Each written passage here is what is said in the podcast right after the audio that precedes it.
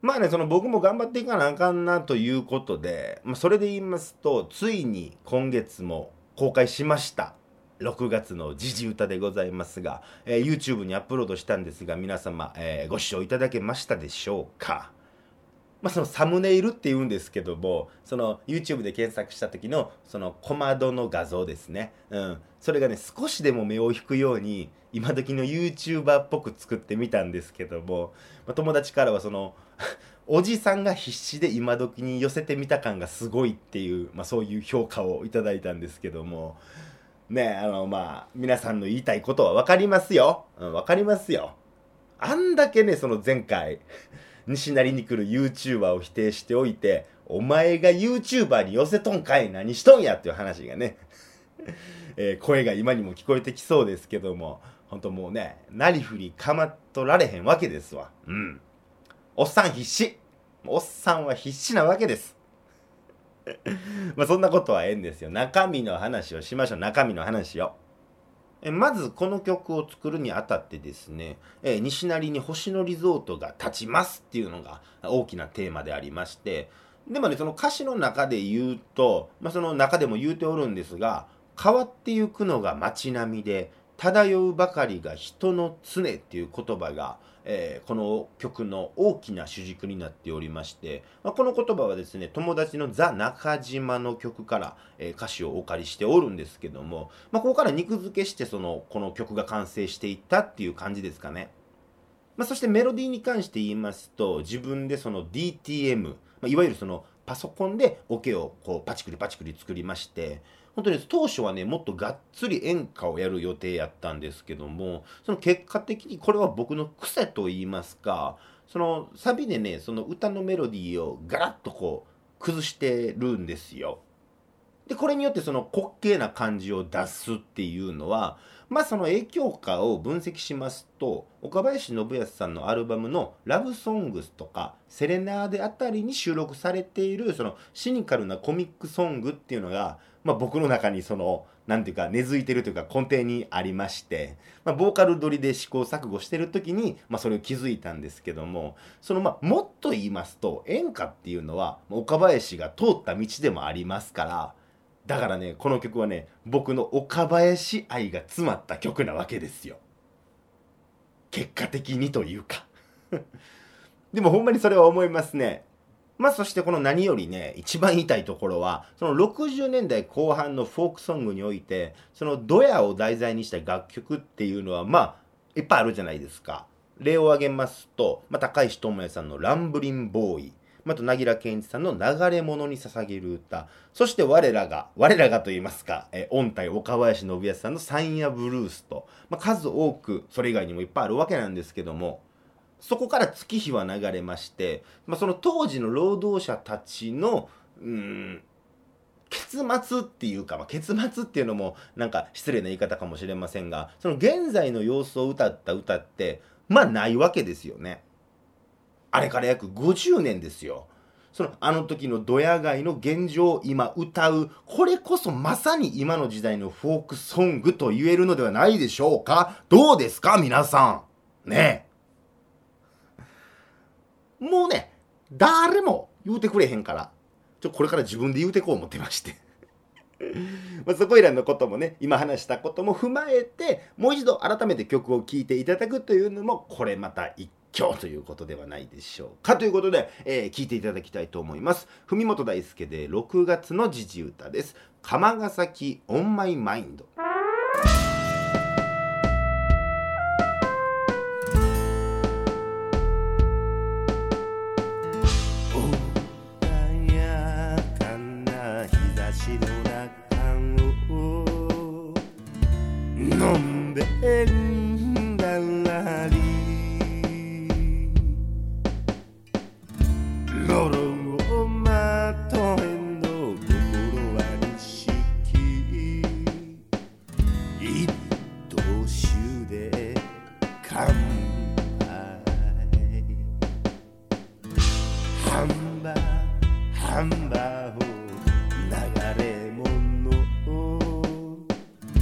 昔の話さ。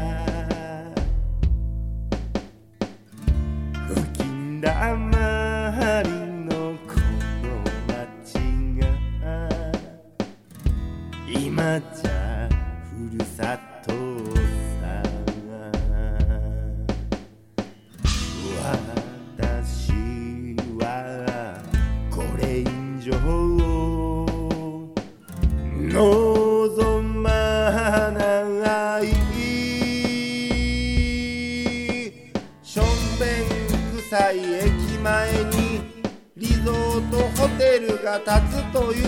あららガマが先。オンオーマイマイ緩やかな下り坂。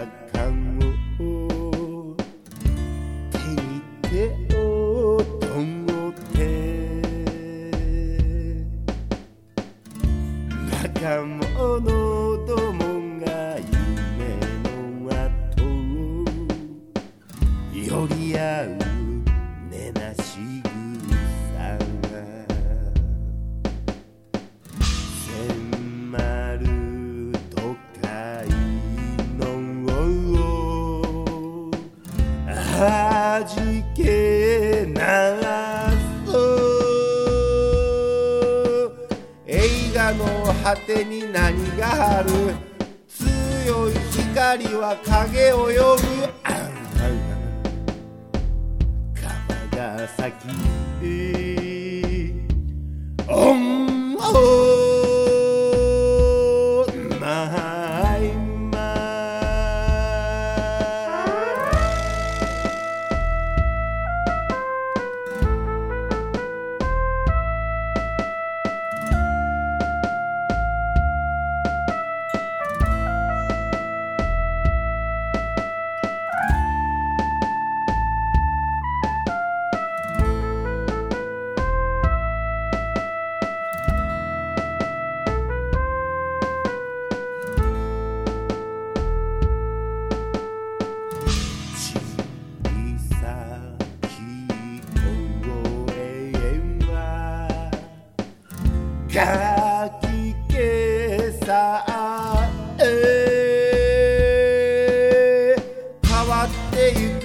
街並みで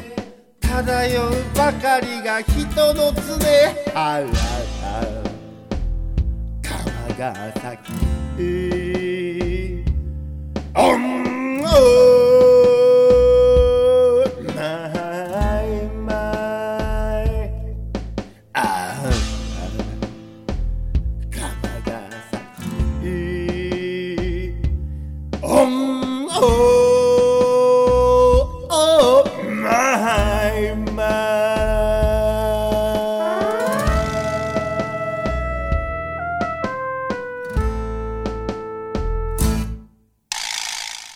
お聞きいただきましたのは私文本大輔で「釜ヶ崎オンマイマインド」でした。